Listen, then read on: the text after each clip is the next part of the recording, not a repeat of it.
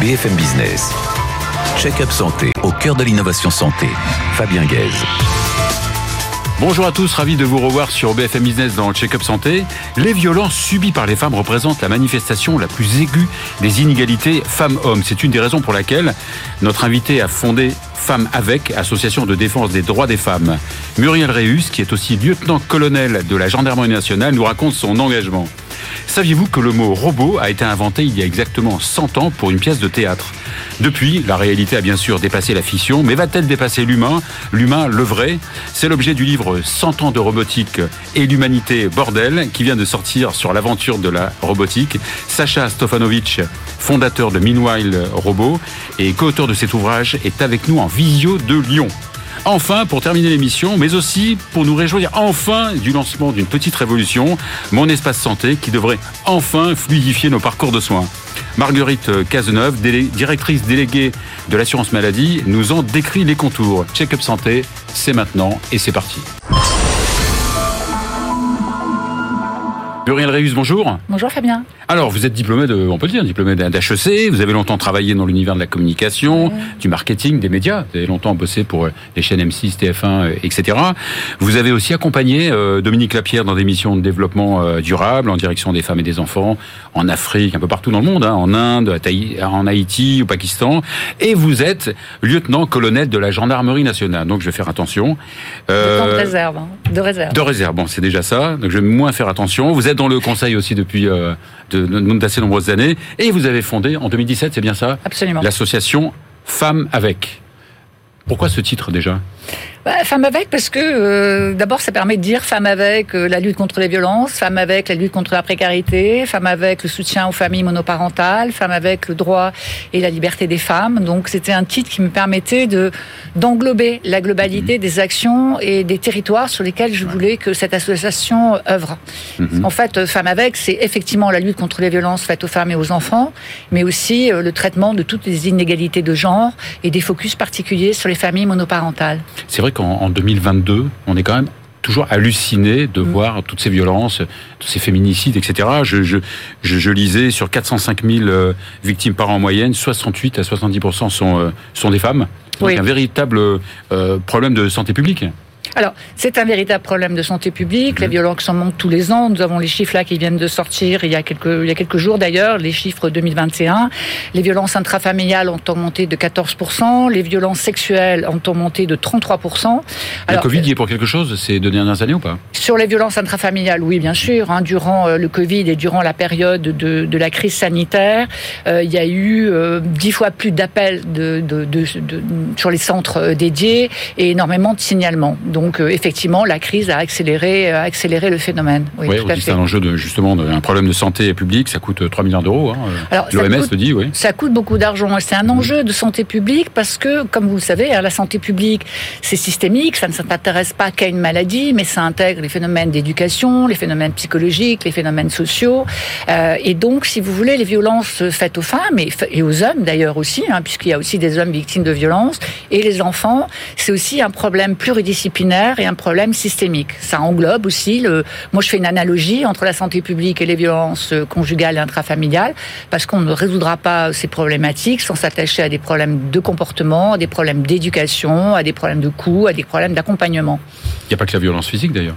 Non, la violence, elle est euh, elle, est multiple. Elle, est, elle peut être physique, elle peut être sexuelle, elle peut être psychologique, elle peut être aussi économique. Hein, hein. et puis elle est aussi maintenant on a aussi euh, la cyber, euh, c'est que la cyberviolence qui est aussi qui rentre aussi dans le dans le dans le champ des violences faites aux femmes et aux enfants. Tout à fait. On, on, vous, je, je lisais, hein, vous disiez, je répète ce que vous disiez. Il y a une différence entre la libération de la parole et la libération de l'écoute. Oui, la libération de la parole, c'est lié au phénomène MeToo essentiellement c'est vrai que depuis cette période, les femmes parlent davantage. Euh, D'ailleurs aussi beaucoup parce que des femmes, euh, on va dire leaders d'opinion ou en tout cas euh, ayant l'attention des médias, ont pu s'exprimer sur ce sujet. Et moi, ce que je trouve, d'ailleurs je suis pas la seule à le dire, hein, les ministères le disent aussi, les ministres aussi, c'est qu'aujourd'hui on assiste à la libération de l'écoute.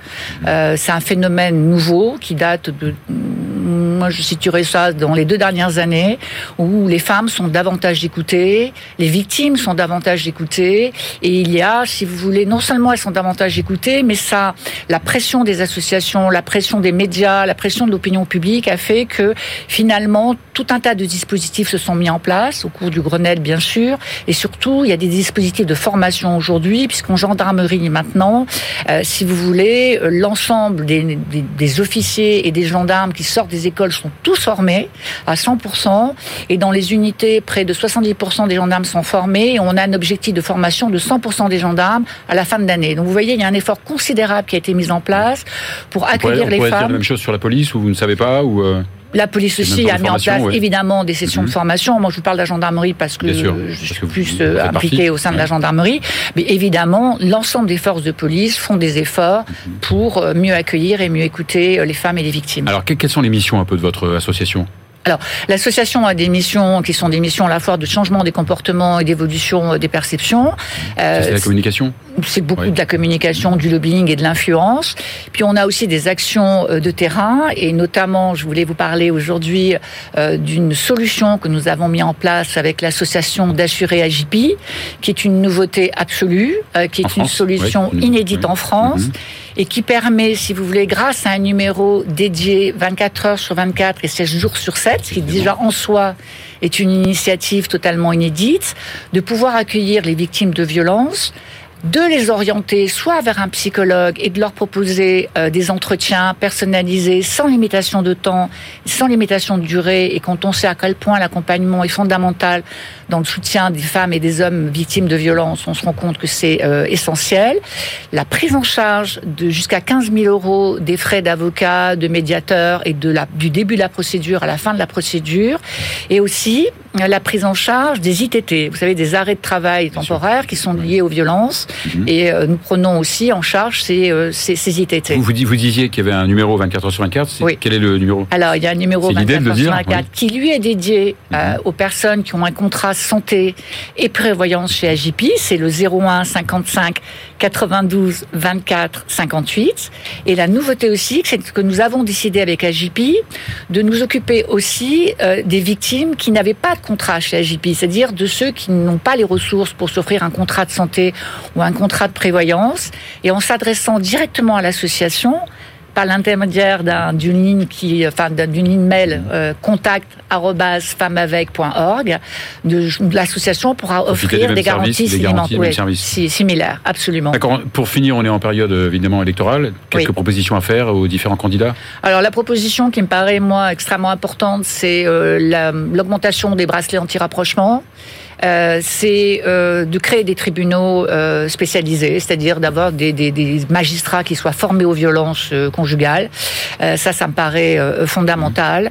Et surtout de continuer ces efforts de formation pour que les victimes soient accueillies, entendues dans des conditions optimales. C'est très important. Et de voter massivement aux élections? Et de voter massivement, parce que quand on vote, on fait avancer les lois. Et avoir avec nous un président ou une présidente qui comprendra, comme euh, peut-être l'a fait Macron euh, en ayant décidé que les violences étaient euh, une cause nationale, oui, c'est important que les politiques s'investissent et, nous suivent sur ces sujets. Merci beaucoup. Merci beaucoup Muriel Reus. Merci. On va accueillir en présent Sacha Stovanovic pour son ouvrage 100 ans de robotique et l'humanité bordel. BFM Business. Check-up santé au cœur de l'innovation santé. Sacha Stojanovic, bonjour. Bonjour. Et merci d'être avec nous de la, bonne ville de Villeurbanne. Villeurbanne, juste à côté de Lyon. C'est nous qui vous, remercier, qui vous remercions de nous accueillir. Eh ben, tant mieux, ça nous, fait, ça nous, fait, vraiment plaisir. Donc vous avez fait euh, quelques petites études quand même, vous avez fait EM Lyon euh, je suis passé, oui, effectivement, j'ai repris mes études. Je suis passé sur les, euh, les bancs de l'EM Lyon où, mhm. hélas, je n'ai pas trouvé le courage de déposer euh, mon mémoire de fin d'année, mais où derrière, il y a peu d'années, en 2017, j'ai repris mes études à Sciences Po Paris, dans un cadre d'un master Digital Humanity, c'est-à-dire impact du numérique sur l'humanité. Alors vous êtes président de Meanwhile que vous avez fondé en 2017 et qui a été primé euh, maintes fois.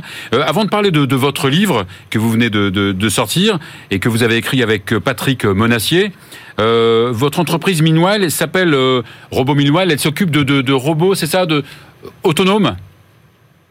De, robots, autonomes de génération. Exactement. Nous transportons des biens euh, au service des personnes, d'où le nom Meanwhile, parce que nous créons des solutions technologiques pour que pendant ce temps-là, Meanwhile en anglais, les femmes et les hommes puissent faire quelque chose de bien plus intéressant. Et donc nos robots transportent des biens comme par exemple des biens dans des hôpitaux en laissant le, personnel de santé faire son métier premier, c'est-à-dire les soins. D'accord. Et donc vos, robots, donc euh, évidemment euh, dans, dans, différents domaines, mais ils se baladent aussi dans les structures de santé, dans les hôpitaux, pour apporter quoi exactement? Pour transporter euh, tout le reste toutes sortes de choses, euh, de petits, de, de, petits matériels, que ce soit des, euh, des, médicaments, de la chimiothérapie, des, des, dispositifs médicaux, mhm. tout ce que vont chercher à droite et à gauche sans cesse le personnel de santé. D'accord. Et bientôt des patients? Et bientôt des patients? Non, non, enfin, en tout cas, nous, c'est pas, pas là où on souhaite aller. Vous savez, euh, transporter un patient, il faut quand même qu'il y ait une notion humaine. Il y a une présence, une surveillance, mais également rien que rien que l'aspect psychologique, il est important que mhm. quelqu'un s'occupe du patient, tout simplement. Alors, quand je vous ai parlé de, de, de robots avant, avant l'émission et je, que je vous disais qu'il y avait des robots en chirurgie à l'hôpital, vous me disiez c'est pas la même chose. Oui, parce que la grande majorité euh, des robots chirurgicaux ne sont pas réellement des robots, ce sont plutôt des engins téléopérés, très sophistiqués, hein, certes, mais euh, euh, n'étant pas vraiment dotés d'autonomie et d'intelligence, ils vont plutôt aller répéter avec précision les gestes des, des chirurgiens et ils ne vont pas exécuter naturellement ces gestes, ces gestes tout seuls en toute autonomie. Hein. Donc on parle bien d'engins téléopérés. D'ailleurs, ce, mot robot, vous le disiez, euh, il, a, euh, il a à peu près une centaine d'années. Il a été euh, inventé pour une pièce de théâtre. Exactement, et c'est dans ce cadre-là qu'avec Patrick, nous avons décidé de d'écrire ce livre pour les 100 ans de la robotique, puisque ce sont bien les frères Chapek qui ont utilisé la première fois ce terme qui existait hein, dans la langue slave robotin, qui veut dire au service d'eux, euh, rendre service, même euh, jusqu'à dans certains pays, euh, il y avait une notion d'asservissement, euh, et où effectivement ils utilisent ce terme pour définir des robots, ce qu'on appelle nous aujourd'hui des robots humanoïdes. Hein tout simplement. Et donc dans la pièce de théâtre, il y avait des personnes qui jouaient le rôle de robots humanoïdes, de la pièce de théâtre qui s'appelait Rouvre et qui était donc qui s'appelait des robots. Et pourquoi ce titre politiquement incorrect et l'humanité bordel?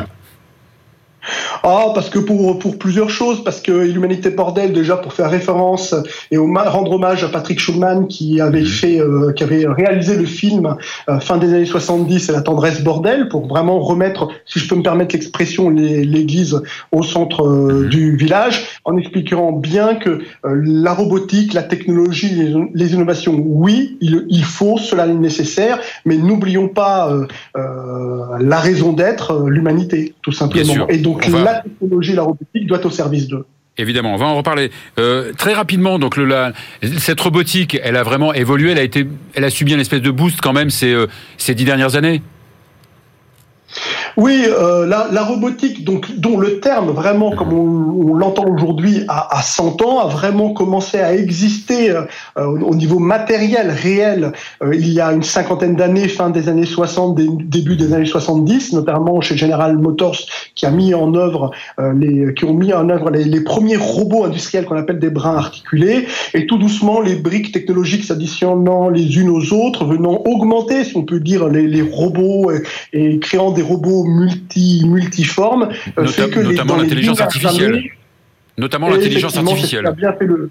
Oui, oui, c'est ce qui a fait la différence sur ces dix dernières années. C'est bien la brique d'intelligence artificielle qu'on appelle nous aujourd'hui intelligence artificielle, qui fait qu'il y a beaucoup plus de robots ces dix dernières années qu'auparavant, tout simplement. Alors jusqu'où pourra-t-on aller en termes de perfectionnement et d'utilisation des robots?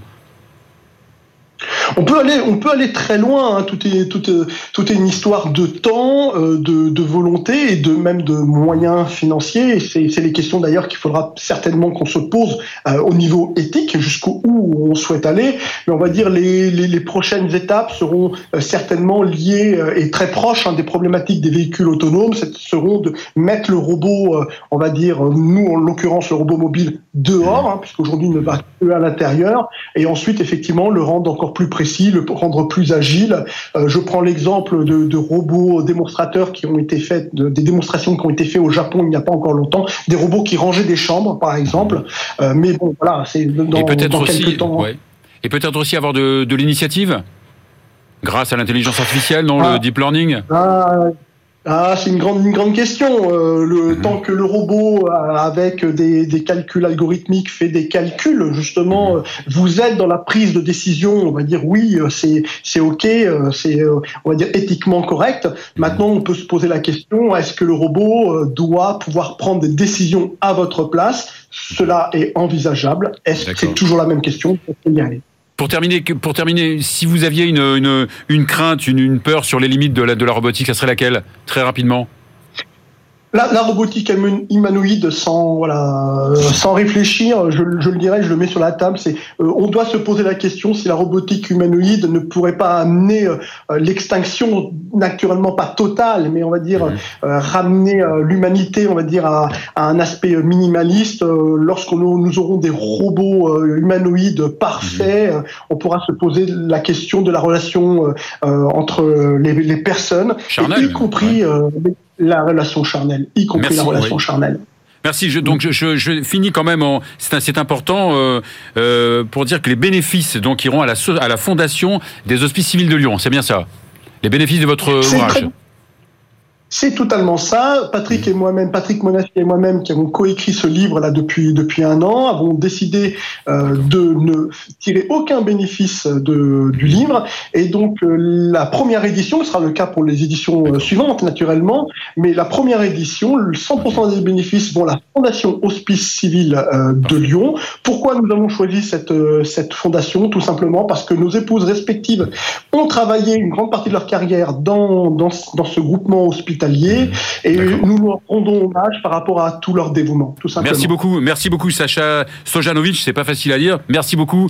On va à présent accueillir Marguerite euh, Cazeneuve, directrice euh, déléguée à l'assurance maladie. BFM Business. Check-up santé au cœur de l'innovation santé.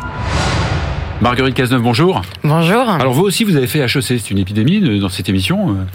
Euh. Euh, Oui, alors euh. HEC mène à tout. Mène à tout, je vois. Et il y a des choses assez bien. D'ailleurs, vous avez travaillé dans différents ministères euh, depuis euh, 2015. Vous avez travaillé jusqu'à l'année dernière euh, au cabinet de la présidence de la République et du Premier ministre. Année à partir de laquelle vous de- devenez directrice déléguée de l'assurance maladie. C'est un parcours euh, sympa quand même. C'est un beau parcours Ouais, euh, dans la protection, euh, dans la protection maladie. sociale. Ouais, ouais, absolument. Donc j'ai travaillé sur la retraite, j'ai travaillé sur le la famille et puis euh, sur la maladie là. après Ouais. avoir, voilà, Mhm. je, me suis occupée du Covid quand j'étais Ah ouais. au cabinet du Premier ministre et puis maintenant je m'occupe de la santé de manière générale à l'assurance maladie. Alors justement, l'actualité qui domine en ce moment dans, dans le domaine de la santé et qui nous intéresse tous, hein, aussi bien professionnels de santé que, que, que patients, c'est le lancement de mon espace santé. Euh, une première révolution, vraie révolution après la carte vitale? Alors c'est une, ouais, c'est une vraie révolution. Ça va être une vraie révolution. Euh, alors mon espace santé peut-être euh, pour les personnes qui en ont pas encore entendu C'est parler. quand même l'aboutissement d'un gros travail quand même. D'un énorme travail euh, sur lequel je reviendrai parce qu'effectivement il y a l'objet mon espace santé euh, Mhm. qui est en fait le carnet de santé numérique de chacun, mais en fait autour hein, il y a tout un chantier qui a été déployé avec tous les acteurs hein, de l'écosystème, à la fois les professionnels, les établissements de santé Ouais. et puis les startups, etc. pour construire tout un écosystème compatible Ouais. euh, mais mais c'est à l'origine, c'est un travail santé. collaboratif entre le ministère de la Santé, c'est ça L'assurance maladie Oui, alors le, le, le, le fait, l'idée d'un carnet de santé numérique, euh, elle est euh, assez euh, ancienne. Euh, donc il y a eu euh, le DMP qui a été une première tentative, mais là effectivement, euh, ce qu'on met en place avec mon espace santé, euh, c'est un produit euh, qui n'a plus rien à voir euh, et qui va, euh, je pense, euh, voilà, plaire, euh, plaire à tout le monde. Bon, j'espère, j'espère que ça va mieux réussir que le, DMP. Ça va euh, absolument bien réussir.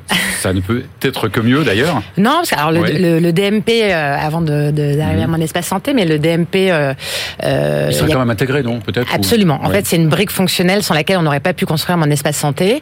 Et euh, par ailleurs, euh, le DMP, il y a quand même 10 millions de comptes ouverts, donc ce n'est euh, ce n'est pas rien. Alors justement, donc une définition donc de cet espace, de mon espace santé. Alors mon espace santé, c'est vraiment euh, votre carnet de santé euh, numérique. Donc vous avez euh, un coffre-fort avec tous vos documents de santé, vos comptes rendus de, biologie, de radiologie, d'hospitalisation, vos ordonnances. Donc ça, c'est vraiment votre coffre-fort avec où, tous vos documents sont, sont classés.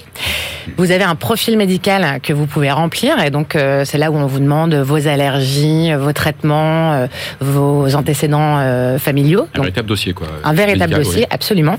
Et par ailleurs, vous avez aujourd'hui euh, une messagerie euh, sécurisée de santé qui va vous permettre de d'échanger en toute sécurité avec vos professionnels de santé.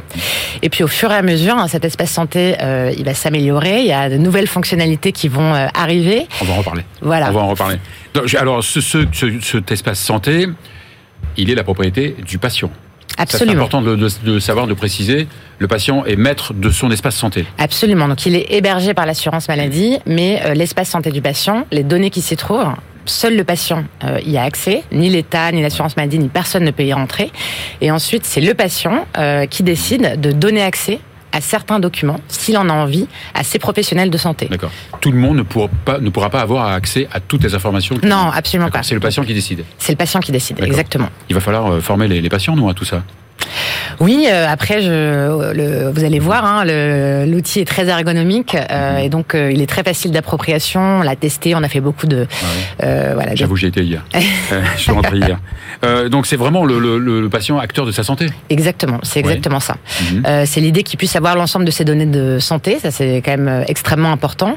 Et puis l'objectif aussi, c'est que à travers cet outil qui est quand même très très complet, mhm. il puisse effectivement être maître de sa santé et donc d'être plus proactif aussi sur euh, ces actes de prévention. Il y aura un calendrier, par exemple, qui lui permettra d'avoir des rappels, etc., etc. Et puis ça, ça va éviter les redondances. Hein, donc un, peu des économies de santé. En plus oui, alors de l'utilité, ça va générer des économies. Alors c'est pas l'objectif premier, mais ce qui est sûr, c'est que euh, il y a la fonctionnalité euh, pour euh, l'usager, le fait qu'il ait lui-même accès à toutes ces données, et par ailleurs effectivement pour les professionnels de santé à qui il donne un accès, c'est sûr que ça permet aux professionnels de mieux s'organiser autour du patient. Et donc il y a beaucoup d'actes aujourd'hui qui sont redondants. Vous refaites des examens de biologie, vous refaites des examens de radiologie. Là, d'une certaine manière, hein, tout est dans votre dossier. Donc quand vous arrivez par exemple pour une hospitalisation en urgence, en fait, aux urgences, ils ont votre dossier, si vous euh, l'avez autorisé, et euh, donc vous êtes mieux pris en charge plus rapidement, et par ailleurs, on ne refait pas d'examen inutile. Et vous disiez, quand je vous ai coupé, happy. Que le, ce, cet espace santé donc allait s'améliorer avec de, de, différents services, des services différents, divers et variés. Absolument. Euh, et donc parmi les services euh, qui vont être, euh, qui vont faire partie, j'allais dire, de la de la nouvelle vague de mon espace santé euh, à compter de, de mi 2022, c'est ce qu'on appelle le, le store, le catalogue en ligne. Et donc en fait, on va nous du côté des pouvoirs publics référencer des applications de e-santé, de télésurveillance, etc., qui se présenteront au guichet. On va vérifier euh, qu'elles sont euh, sécurisées, etc. Et ensuite, elles apparaîtront dans un catalogue euh, dans l'espace santé et le patient aura la possibilité de brancher son espace santé avec les applications qui y sont référencées. Et donc, par exemple, vous êtes diabétique et donc vous avez un glucomètre connecté et donc vous pouvez connecter ce glucomètre connecté son appli santé, sur votre espace santé et donc votre espace santé est enrichi de manière automatique avec ces données. En fait, il y aura une espèce d'interopérabilité entre les différents acteurs privés. Et... Exactement. Parce qu'il y a quelques opérateurs qui ont fait aussi des espèces de carnets de santé. Euh, ils pourront donc s'intégrer. Euh, Absolument. L'objectif, c'est pas du tout de se substituer hein, euh, mhm. aux initiatives privées. c'est au contraire de leur donner un cadre et de faire en sorte qu'elles soient interopérables. Alors, vous parliez de, de coffre-fort sécurisé. C'est vraiment sécurisé? Vous avez travaillé avec la CNIL, vous avez travaillé avec la CNIL pour d'autres choses, mais c'est vraiment sécurisé Ah, c'est super sécurisé. Des données plus que sensibles, hein, on va dire ultra sensibles. Alors, l'assurance maladie, elle a quand même l'habitude hein, de, de, de, gérer des données de mhm. santé, mhm. donc mhm. Euh, des données sensibles. Euh, mais c'est euh, effectivement mon espace santé, il est hébergé en France avec un très haut niveau de, de sécurité. Donc ça, c'est pour la partie hébergement. Par ailleurs, comme je l'expliquais, c'est vraiment l'usager qui décide de qui a accès à ces données. Donc c'est totalement à sa main. Et par ailleurs, il y a tout un système de traçabilité, hein, tout ça ayant été effectivement avec euh, la CNIL, euh, qui vous permet de savoir euh, qui a déposé un document sur votre compte, etc. D'accord.